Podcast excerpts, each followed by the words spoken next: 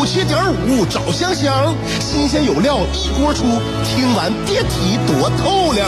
你煮挂面，香香给你握俩鸡蛋；你打麻将，香香拆听给你点炮；你玩王者，香香负责给你码人；你喝闷酒，香香给你加俩硬菜，再陪你对饮成双。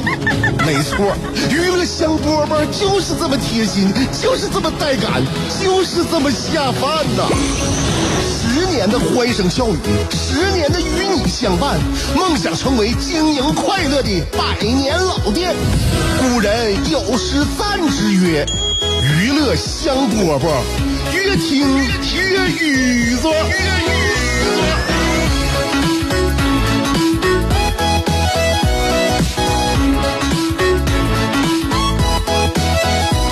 欢迎来收听我们今天的娱乐香饽饽，下午两点钟，香香正在跟你问好。每天到这个时间就得上这个班儿啊，每个人上班的时间可能不太一样，有人早班，有人晚一点，有人工作比较弹性哈，有人一年到头都在外地，然后偶尔才能回家看看家人。其实我觉得我还是挺幸运的，虽然说我有我有这么一个办公室，但是平时让我驰骋的空间就是这方寸间的直播台。只要看到直播间这个灯亮起来，我就感觉，呃，我这一天又开始了。嗯，我所有的坏心情都不见了。我有很多很多的事情要跟我收音机前从没见过面，但是感觉非常熟悉的好朋友们一起说一说，一起聊一聊。这可就能就是我工作这十来年当中，呃，逐渐产生的一种职业病心理吧。也可能是一种职业情节啊，职业情节，因为这个不算病症。对我来说呢，是一件好事儿，它还治好了我很多就是沉积的一些心理心理症状。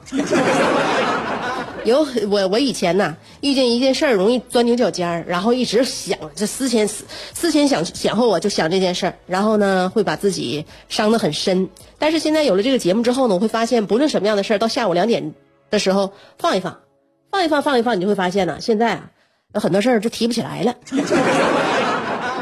哎，有很多人呢是能提起放不下，我是放下就提不起来。而且呢，这个我的职业呢塑造我，同时培养我。哎，我身边的同事们呢也都那个陪伴着我。我现在感觉啊，只要一进到办公室，各种奇怪的办公室定论就纷至沓来。什么叫做办公室定论？比如说，嗯，就无法拥有一支笔超过两天。我桌上要是有一支笔，除非我就是处心积虑的把它藏到一个别人发现不了的地方，否则的话，这支笔在我桌子上停留绝对不会超过两天。再比如说，桌上我要放一百块钱，兴许这这一百块钱一个月都还在那儿。但是如果我桌子上放点什么好吃的、零嘴的，有可能上个厕所的功夫回来就没了。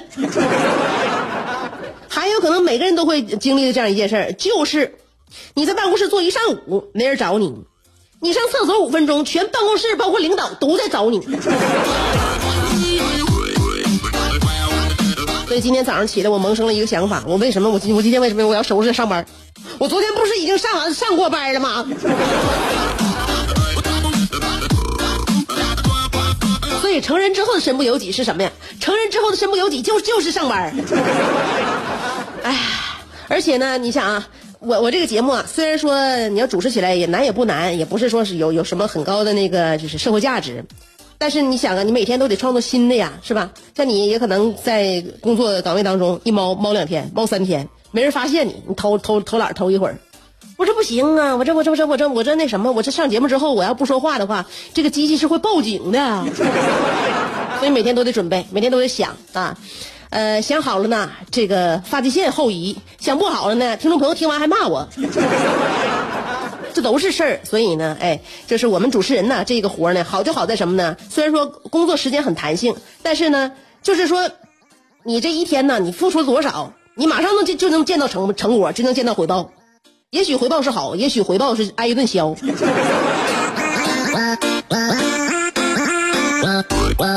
我不说别的了啊。那个人呢，还得是多做好事 那个，我看到一个新闻，就是说，呃，去年发生的事儿啊，但今年呢，他这个走法律程序了，走法律程序，今年才那个开始那个就是，呃，就是一审二审才结束。去年呢，就是湖北襄阳市啊，六个人就是唱完歌之后呢，吃夜宵，去吃夜宵去了，吃完夜宵集体飞单离开就跑了。这眼看老板那个夫妻就从饭店里边追出来了，他们就在前面跑，其中一名男子在逃脱的时候摔伤了自己。自己摔倒了啊，那肯定是喝酒了嘛。又 K 歌又吃夜宵，肯定得喝酒啊。喝多了之后逃跑的时候摔伤了，然后呢，摔伤之后他就将呃餐厅的老板告上法庭，要人家索赔呃四就是他他索赔啊，他索赔人家四万块钱，然后就审嘛，审了一年了啊，这事儿终于完事儿了啊。湖北这个襄阳市的樊城区区法院就说了，说此案经过一审二审，最终认定呃餐厅老板不该赔偿，就那啥了，嗯，就那个决定了不赔。那肯定不能赔呀、那你你你你飞单你跑了，你吃霸王餐，我我还从屋里边追都不能追出来了吗？啊，提醒大家呢，这个好好吃饭，那个理性消费，该人钱要给人家啊。同时也告诉大家，通过这个事件你看出来了，吃饱了之后不太适合马上运动。你吃饱了马上运动的话，你你跑摔了，你腿出血；你跑快了，胃出血。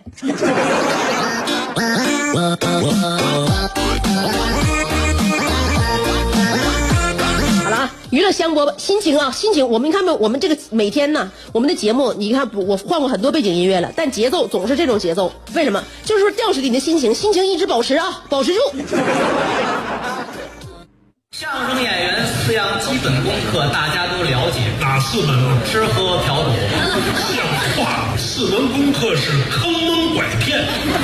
别瞎说，大家都乐，咋就你不乐呢？都是腰间盘，你咋就那么突出呢？因为我常年听娱乐香饽饽，我笑点变高了，心态有点飘了，感觉自己要独领风骚了。娱乐香饽饽，我跟你这么说，有时候啊，乐的我肘子都疼。男人笑点就应该高一点。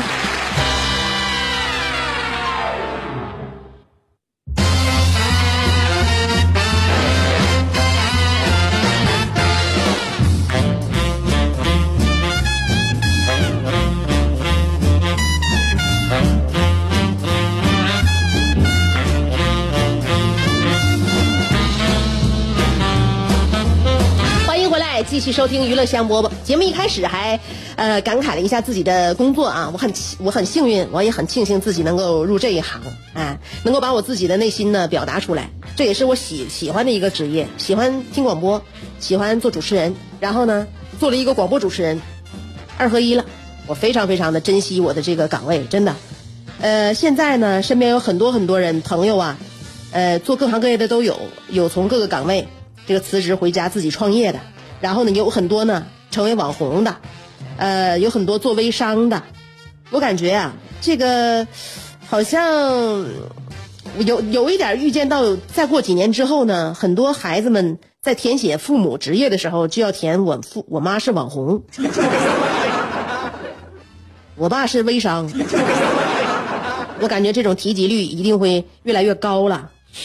然后呢，这个挺有意思。我有我我我有个姐们儿啊，一直在搞微商。完了，我看她，我每天在朋友圈里边看她那个朋友圈有模有样，而且那个订单也挺不少，呃，也也挺多的。那天我们就是咱台搞晚会嘛，前一段时间，然后我这一边化妆一边发朋一边那个刷朋友圈，我就看到又看到我姐们儿又刷她新产品了，然后我还跟我化妆师还说呢，我说你看啊，现在实体店生意就不好做了，以后估计就得都是电子商务的天下了。给我化妆那个那小那小姐姐，特别有特别幽默有意思，咱俩一边就是给我化过好几次妆了，一化妆咱俩就唠嗑，完了她就跟我说了，她说哎呀，我们化妆师这行啊，我跟你讲啊，就是就是点子好啊，你知道吗？就像你选择这个主持人一样，你觉得你挺幸运，我觉得我选择我这个美妆工作室，我也挺幸运。你看我，你们有活了，对吧？给我叫出来，我出来给你们画。然后呢，我在我的美国妆工作室呢，我自己也有人带我这来画。然后我们经常也出去，拿给别人画，有的时候上外地。至今为止，我还没有看到过有快递寄过来人头让我给他们化妆的。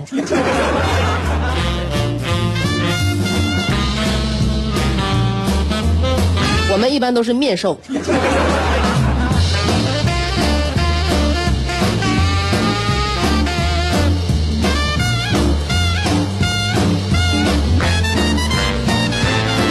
以三百六十行啊，希望大家每一行都做出自己的职业前景。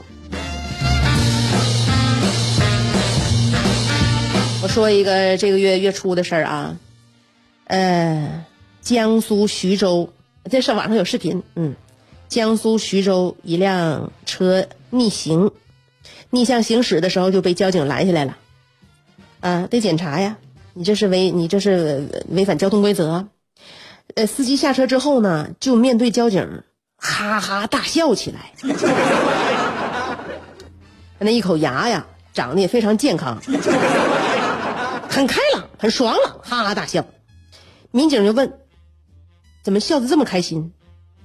完了，劝他严肃点儿。司机当时说了：“那那我能笑得不开心吗？” 我总不能下车跟你打一架吧？说的也很诚恳。最后呢，但是司机还是表示认识到了自己的错误，以后不会再逆行了。心态非常好啊，估计平时鸡汤没少喝呀。这位司机大哥的心态就是：开心是一天，不开心也是一天。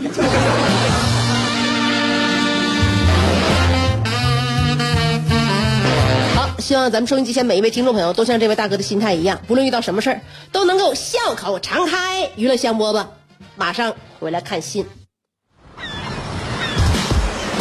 世界太大，要么庸俗，要么孤独，但娱乐香饽饽绝不会让你孤独，更不会让你庸俗。不管你的咖位是钻石、青铜还是断桥铝。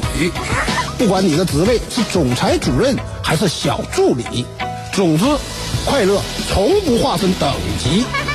据说，听过娱乐香饽饽的人，字典里那些无聊、孤寂等字眼，全叫李香香给抠了出去。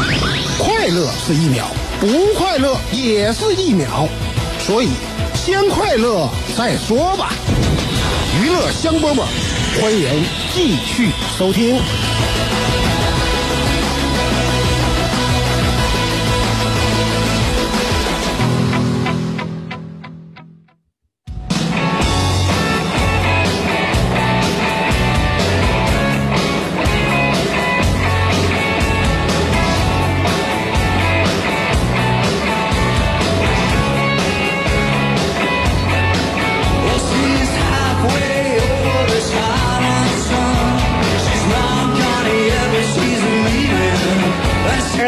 今天题名为《One Night in 北京》上。现在每次在沈阳的街头看到那些在这边打工的外地人，尤其是那些异乡的孩子，他们操着家乡话和沈阳话两掺的口音，挥汗如雨，奔波忙碌，心里会不禁想起我那段在北京漂泊的岁月。零五年初，北京的春天春寒料峭。我剩半年就要毕业了，学院除了专业课之外，其他课也少了。我和几个同学一盘算，干脆呀从宿舍搬出来吧。一来呢，出来住自由；二来也能省下住宿费，半年一千多，省下来够花一阵子的。我们几个同学分头在学校对面的村子里找房子，我自己呢挑来挑去，选中了一家四合院的东厢房，讲了讲价。呃，房租一个月二百八，一押一付，所以这个向东房是我北漂的第一站。我当时还小，没经验，不会挑，住长了才发现，这东厢房其实是新盖的，屋里有点潮，再加上北京三月依然很冷，当时我每晚睡觉必须把自己裹得严严实实，毛衣、羽绒服压在我身上还是冷。于是不得已，还是要把军大衣、还有皮箱、嘎斯罐、酸菜缸都压我身上，鼻孔呼哧呼吸着湿冷的空气。后来房东见我冻得可怜，于是给我屋里装了一个蜂窝煤的炉子，安好之后，屋子一下就暖和了。我清楚的记得，安完炉子的第二天一大早，有人咣咣凿我窗户，还不停的喊我的名字。张扬，张扬，我一翻身，谁呀？敲窗户的呼喊声一下子停了下来。后来才知道，那是房东怕我在屋里发生意外。以后的那些夜晚，关灯之后，我总一个人睡不着。我爱听广播，身旁总有一个收音机。那段时间听的最多的是北京交通广播幺零三点九，里面片花的趁月反复在唱：“有我陪着你，你害怕什么？”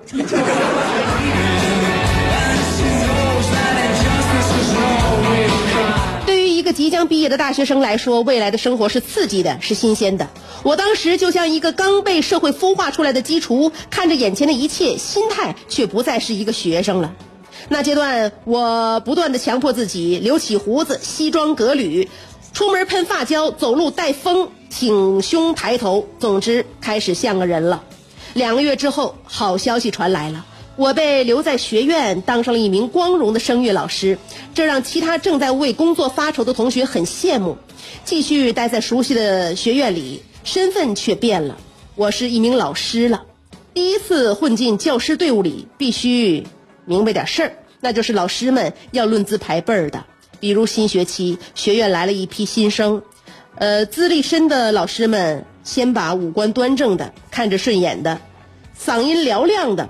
都挑走了，挑剩下的都是一些歪瓜裂枣的、阳了二正的、五音不全的。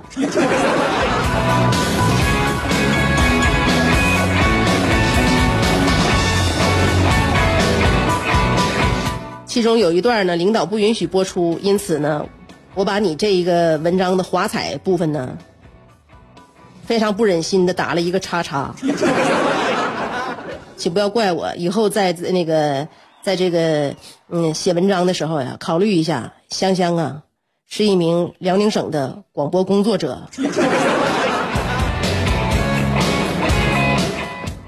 所以希望你的文字呢不求美满，但一定要保证这名主持人的饭碗。然后书接下文啊，对我来说，教学的事儿再难，那也是我的强项。我有信心做好，可学院里，呃，面对老师之间的派系之争，我就有点尴尬了。我其实是一个挺木的人，留校是因为专业不错，我的声乐老师也比较欣赏我。可复杂的人际关系，我真的不擅长。你说咋整？玩虚的，真的不是我的强项。我这啊，还不是你的强项？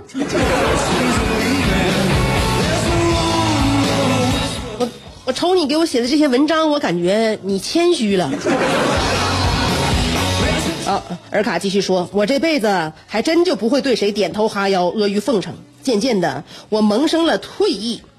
我来北京的目的是要在音乐上谋求发展，而不是陪着某些人一起虚头巴脑。呃，我老师当时是学院的副院长，我把我的想法和他说了，他也不住的点头，然后感慨的对我说。海阔凭鱼跃，天高任鸟飞。去吧，去寻找你的真正的音乐梦想吧。好男儿志在四方，走吧，孩子。后来的我究竟去了哪里？又经历了什么？那么明天同一时间，请继续收听香香为你讲述的《尔卡 One Night in 北京》。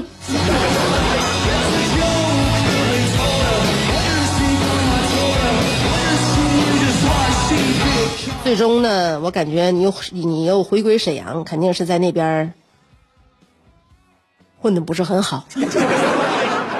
嗯，但是无论怎么样呢，我觉得现在呢，你这个文字啊，现在是历练的越来越这个精深了。我认为在你的这个人生的旅途中，你是一直在前进的，从来这个脚步没有后退过，这也是比较那个让人欣慰的一件事情吧。至于你后边究竟经历了哪些事，我们真的是有所期待，也非常想了解。那么就让我们明天下午两点钟锁定 FM 九十七点五，来收听香香为你主持的娱乐香饽饽。明儿见。